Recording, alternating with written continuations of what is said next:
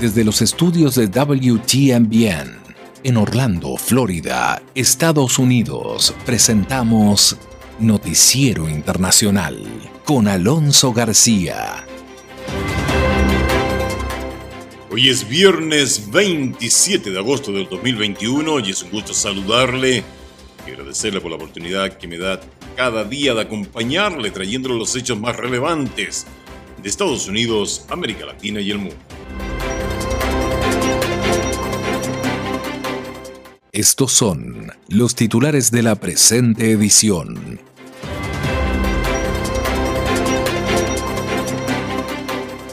Mucha atención si está pensando viajar de vacaciones a Estados Unidos. Nuevas recomendaciones sanitarias para viajar en los cruceros. Mucho cuidado con esto. Traficantes de personas patrocinan anuncios en redes sociales para reclutar migrantes embarazadas y llevarlas a Estados Unidos. En tema de conversación tendremos a Aarón Olmos, economista venezolano y especialista en finanzas de empresas, explicando lo que es la historia del token venezolano, el Petro. Eso estaremos conversando hoy. Y una noticia que muy pocos medios comentaron. Fíjese usted que el expresidente de Estados Unidos, Donald Trump, ha alentado a sus partidarios a tomar las vacunas contra el COVID-19. Tenemos la información al respecto. Y Estados Unidos monitorea nuevos posibles casos del síndrome de La Habana en la embajada estadounidense en Hanoi, en Alemania. Merkel califica de terrible la evolución de Afganistán en su discurso ante el Parlamento. Y en Nicaragua, los partidos políticos considerados colaboracionistas lamentan que Estados Unidos cancele visa a nicaragüenses. Y en la OEA hay preocupación de lo que está sucediendo en México. Tendremos la información con el abogado Juan José Rosales desde México. Y un juez de California dictamina que la propuesta 22 es inconstitucional e inaplicable. Esto molesta a Uber, Lyft y a los trabajadores de conciertos. Y esto ponga mucha atención usted que nos escucha en América Latina, como también esto va a repercutir en ciertas políticas de las compañías como Uber que utilizan a contratistas independientes. Tenemos la información en torno a ese tema. Por otra parte, Estados Unidos y las vacunas del COVID-19. Los expertos advierten que Estados Unidos podría detener el avance del COVID-19. Eso es un hecho que ya estuvimos informando acá en Noticiero Internacional y vamos a estarlo viendo en forma profunda con Yaconda Tapia, por si usted no ha estado informado sobre este tema, lo que están diciendo los expertos. Y una madre angustiada en Estados Unidos insta a otros a vacunarse después de haber perdido a sus dos hijos a causa de esta terrible pandemia del COVID-19. Y en otro ámbito de la noticia, la pregunta que muchos se plantean, ¿cuál es la importancia de la visita de la Unión Interparlamentaria a Venezuela? Tendremos la información ahí con Álvaro Algarra. Todo esto en esta edición de día viernes de Noticiero Internacional. Estamos presentando Noticiero Internacional. Un recorrido por los hechos que son noticia en Estados Unidos, América Latina y el mundo, con la conducción de Alonso García.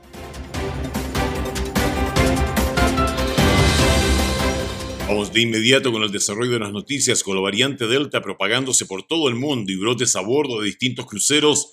Las autoridades estadounidenses han actualizado las recomendaciones para quienes viajen en ellos.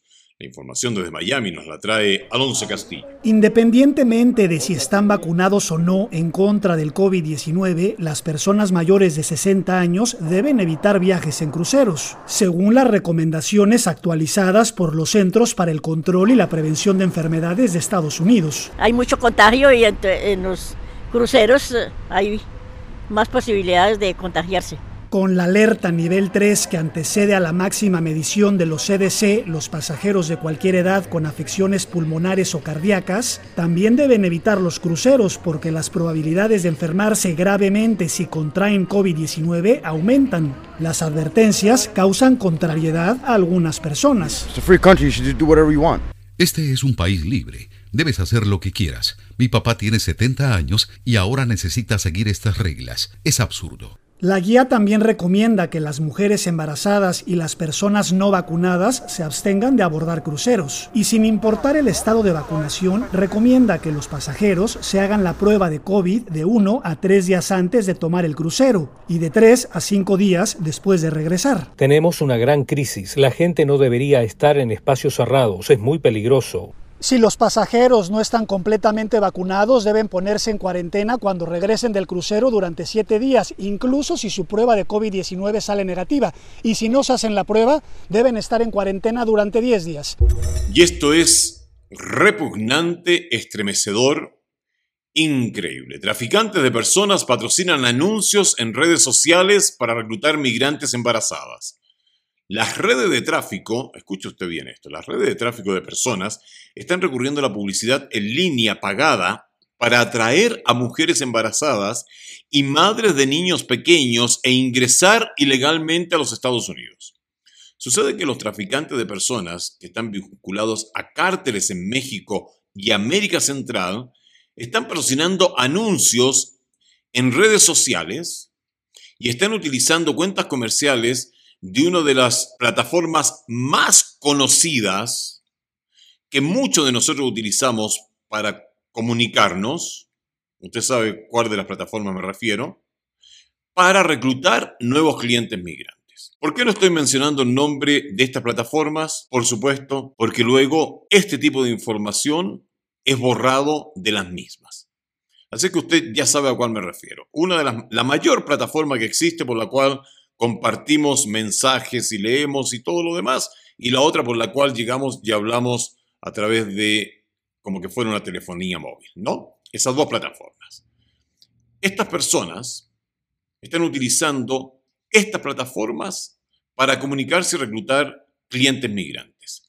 By News, en Estados Unidos, informó que los contrabandistas actualizaron recientemente su estrategia de marketing para atraer a las mujeres embarazadas y beneficiarse de una directiva de la administración de Biden de no detener, arrestar o poner bajo custodia a mujeres embarazadas en posparto o lactantes. Fíjese usted cómo estos contrabandistas toman estas partes del discurso oficial del gobierno de Estados Unidos y ponen estos avisos y dicen, esta es la hora de irte para Estados Unidos, vamos, porque no te van a arrestar porque estás embarazada o acabas de tener un bebé o estás lactando.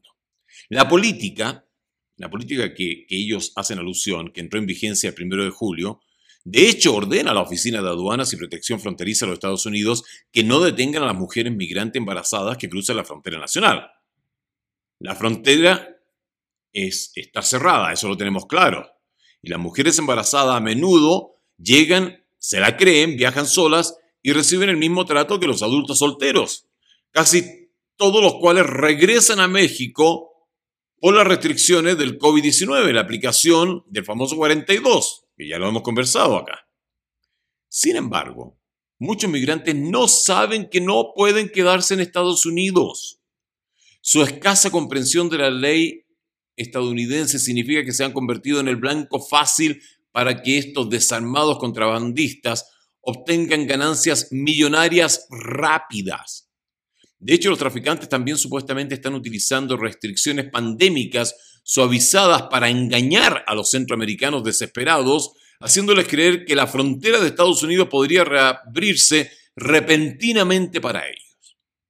Lamentablemente, esta red social no elimina los anuncios ofensivos porque supuestamente esto cumplen con los requisitos del usuario. Y esto permite a los traficantes seguir publicando en dicha red social y ganar dinero con migrantes mal informados.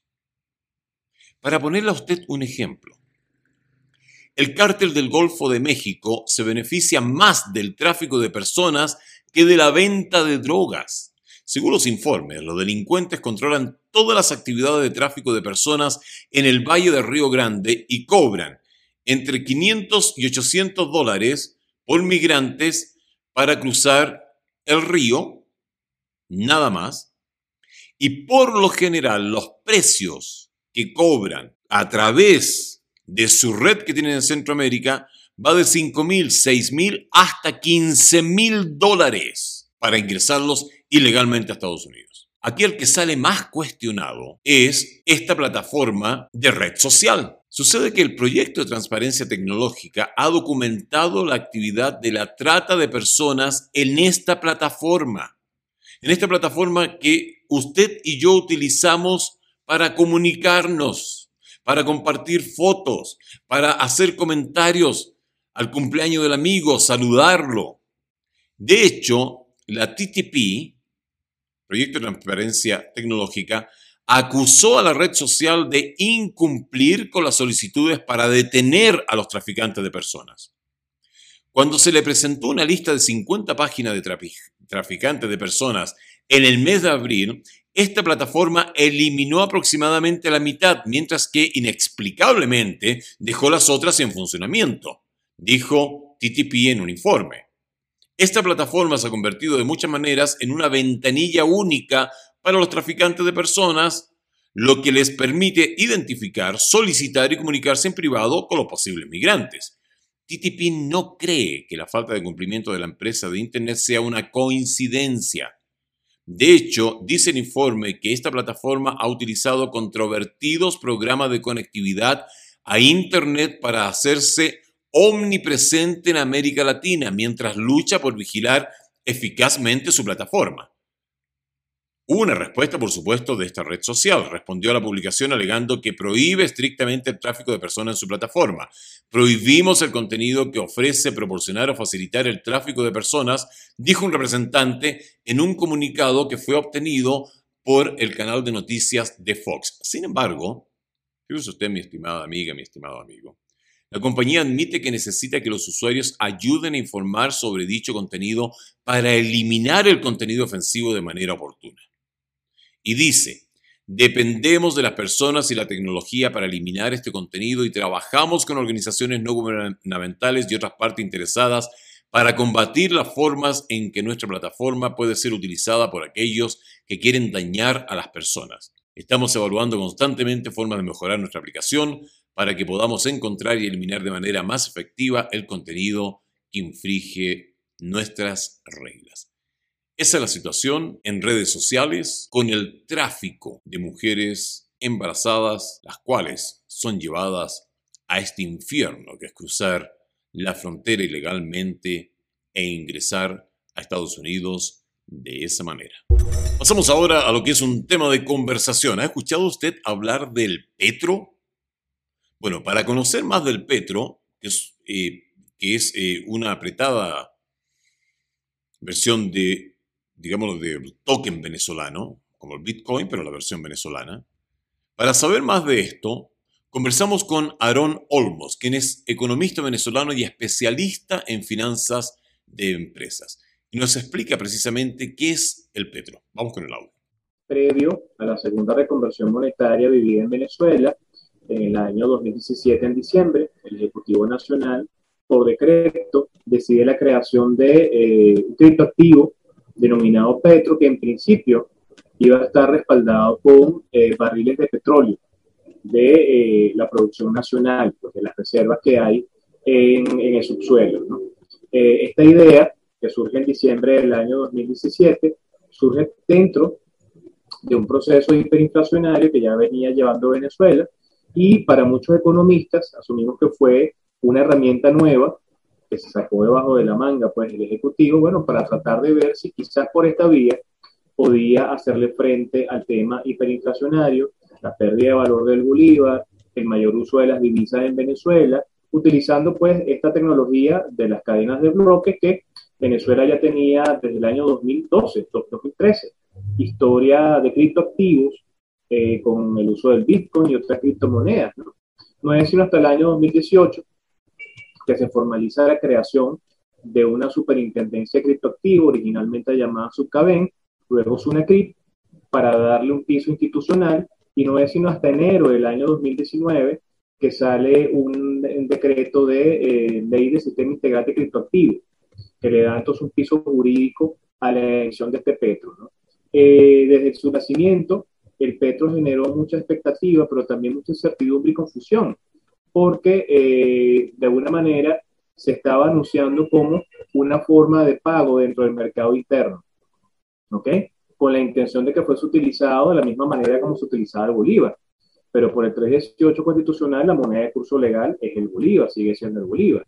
Entonces, al no ser un proyecto que nace de un banco central y al no tener necesariamente una política económica atrás que lo respalde y no tener claro cuál va a ser el uso que va a tener, este, bueno, pues muchas personas comenzaron a generar incertidumbre, duda al respecto del propio funcionamiento de, este criptoactivo. No le digo eh, criptomoneda, porque en principio calza dentro de la principal categoría de los criptoactivos, que es la más amplia, porque básicamente es un token digital centralizado, direccionado, generado por un gobierno de un país, que es el que decide qué uso va a tener. Los criptoactivos, a nivel general, específicamente una criptomoneda como Bitcoin o como Dash, como Ether, eh, son de uso abierto, generalizado, son descentralizados, son distribuidos, cualquier persona puede formar parte de ellos y el precio se fija libremente en el mercado por oferta y demanda. En el caso del petro no. El petro tiene un documento técnico, el petro sufrió varias transformaciones a nivel de su estructura. Originalmente estaba creado un contrato inteligente de Ethereum, luego se nos dijo que estaba creado no allí, sino un contrato inteligente de NEM, y finalmente terminó siendo desarrollado con el algoritmo X11 eh, por la propia Sunacrypt, ¿no?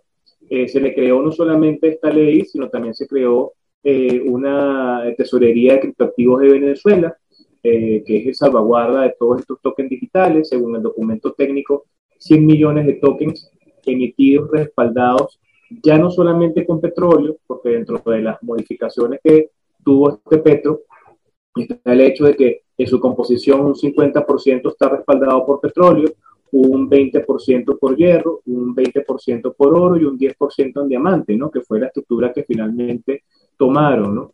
con unos estabilizadores o unos factores de corrección que hacen que teóricamente siempre esté alrededor de eh, los 56, 58 dólares por unidad de ese petro, que al tipo de cambio del Banco Central de Venezuela es lo que representa en bolívares los más de 100 millones de bolívares que representan hoy. ¿no? Era Aarón Olmos, economista venezolano y especialista en finanzas de empresas, explicando una apretada historia del token venezolano El Petro. La delegación de la Unión Interparlamentaria se encuentra en Venezuela para asistir a encuentros con integrantes de la oposición y del gobierno venezolanos. La activista de derechos humanos Delsa Solórzano destacó la importancia de la visita, ya que el organismo internacional evaluará 187 casos de persecución política contra parlamentarios de oposición. A constatar in situ qué es lo que está ocurriendo en nuestro país. La violación de derechos humanos de los parlamentarios, el acoso al Parlamento venezolano. Juan Guaidó, líder de un sector de la oposición, dijo que la Unión Interparlamentaria evalúa la legitimidad de dos asambleas nacionales existentes, una oficialista y la otra opositora, para decidir cuál representará a Venezuela en el próximo encuentro de la organización están dirimiendo la controversia que existe hoy naturalmente por el secuestro del Parlamento en el 2020, por que no hubo elección legítima en el 2020 como no lo hubo en el 2018 y se me reconoce hoy como por 60 países como presidente. Del mismo modo, el diputado opositor José Gregorio Correa, en la Asamblea Nacional reconocida por el oficialismo, expresó que la comitiva podrá además constatar cómo funcionan las instituciones del país cómo funciona nuestro Parlamento, cómo funcionan las instituciones públicas, la Fiscalía General de la República, el Consejo Nacional Electoral, la Defensoría del Pueblo. La delegación estará hasta el 27 de agosto en Venezuela y ha evitado ofrecer declaraciones a la prensa. Pasamos ahora a otro ámbito de la noticia. Desde que se agravó la crisis sociopolítica en Nicaragua, Estados Unidos ha revocado las visas de 190 ciudadanos nicaragüenses, en su mayoría funcionarios del gobierno de Daniel Ortega.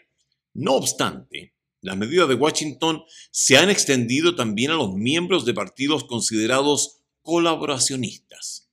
Y de hecho, estos lamentan que Estados Unidos cancele estas visas. La información nos la trae desde Managua Donaldo Hernández.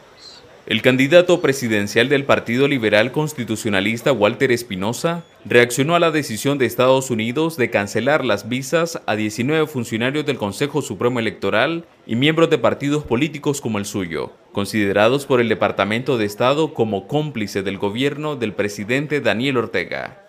Yo lamento a las personas pues que si han tenido visas y se las quitan por una decisión muy, muy de los Estados Unidos de América. Es una decisión de ellos. Nadie les puede quitar esa decisión, ¿verdad? Son muy de ellos y tienen toda la razón. Para el dirigente de la coalición nacional Luis Flay, el Partido Liberal Constitucionalista y otras agrupaciones carecen de legitimidad internacional. Es una acción acertada. El régimen no puede sobrevivir si dentro de Nicaragua no tiene colaboradores y estos partidos políticos, estas personas se han convertido en colaboradores gratuitos del régimen. Y aunque oficialmente no hay una postura del Estado nicaragüense, el presidente Daniel Ortega durante un discurso partidario criticó duramente a Estados Unidos el pasado lunes. Los yanquis que ponían gobierno, que estaban en gobierno, invadían, como invadieron tantas veces a Nicaragua y luego tuvieron durante más de 40 años a los somos armándolo. En los últimos tres años de crisis sociopolítica, Estados Unidos le ha revocado las visas a 190 ciudadanos nicaragüenses, cuyos nombres no han sido revelados por las políticas internas de confidencialidad. Hay una noticia que muy pocos medios la han compartido de manera internacional, incluso en Estados Unidos, muy pocos medios han hablado de esto, y es una nota que para muchos, al momento de encontrarla en Internet, los ha sorprendido. Incluso algunos pensaron de que era una fake news, pero no. Es una noticia verdadera, es una noticia real. Y es, lamentablemente, usted sabe que las creencias que tenemos son producto de la información que recibimos, aparte de la tradición. Pues bien, hay muchas personas que al tener solamente un canal de información no tienen el big picture, la fotografía completa de lo que está sucediendo alrededor de ellos. Y hay una nota que, em, que apareció publicada esta semana en muy pocos medios, como lo señalé anteriormente, y apareció incluso en un canal de televisión, el cual ha sido bloqueado fuertemente, pese a tener un alcance nacional en Estados Unidos, ha sido bloqueado fuertemente en redes sociales. Y dice relación con que el expresidente de Estados Unidos, Donald Trump, alentó a sus partidarios a que se vacunen contra la enfermedad del COVID-19, ya que una variante infecciosa se extiende por todo el país. De hecho, Donald Trump instó a todos los que asistieron a su manifestación Salvemos América en Your Family Farms, en el condado de Cullman, esto es en Alabama, al sur de Estados Unidos, a vacunarse contra el COVID-19. Escuchemos parte de lo que dice el audio original. Three days less than nine months, and it's great. And you know what? I believe totally in your freedoms. I do. You got to do what you have to do. But I recommend take the vaccines. I did it. It's good. Take the vaccines. But you got no. That's okay. That's all right. Creo totalmente tus libertades. Lo creo. Tienes que hacer lo que tienes que hacer. Pero recomiendo tomar las vacunas. Yo lo hice, yo me puse las vacunas. Por supuesto que este consejo médico provocó rápidamente la desaprobación de un gran número de asistentes al meeting. Sin embargo, el presidente aceptó su diferencia de opinión. Y continúa diciendo, acá en el background ustedes alcanzan a escuchar parte del audio. Vamos con él. No, está bien, está bien, se puede escuchar decir. Tienes tus libertades, pero casualmente yo tomé la vacuna. Si no funciona, seré el primero en saberlo. Pero está funcionando. Según una encuesta, fíjese usted, del Morning Consult, en julio, la tasa de vacilación por las vacunas fue más alta entre los republicanos y los adultos jóvenes. De hecho, el expresidente recibió la vacuna en la Casa Blanca en enero. Sin embargo, los principales medios de comunicación no informaron sobre esto hasta el mes de marzo, según lo que pudimos constatar en The Business Insider.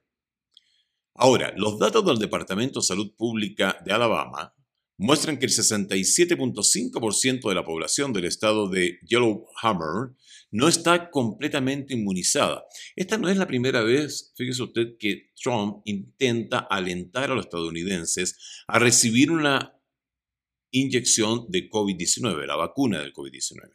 Anteriormente describió las dosis como salvar el mundo y enfatizó que todos tienen la libertad de tomar decisiones médicas conforme a lo que nos informa Business Insider.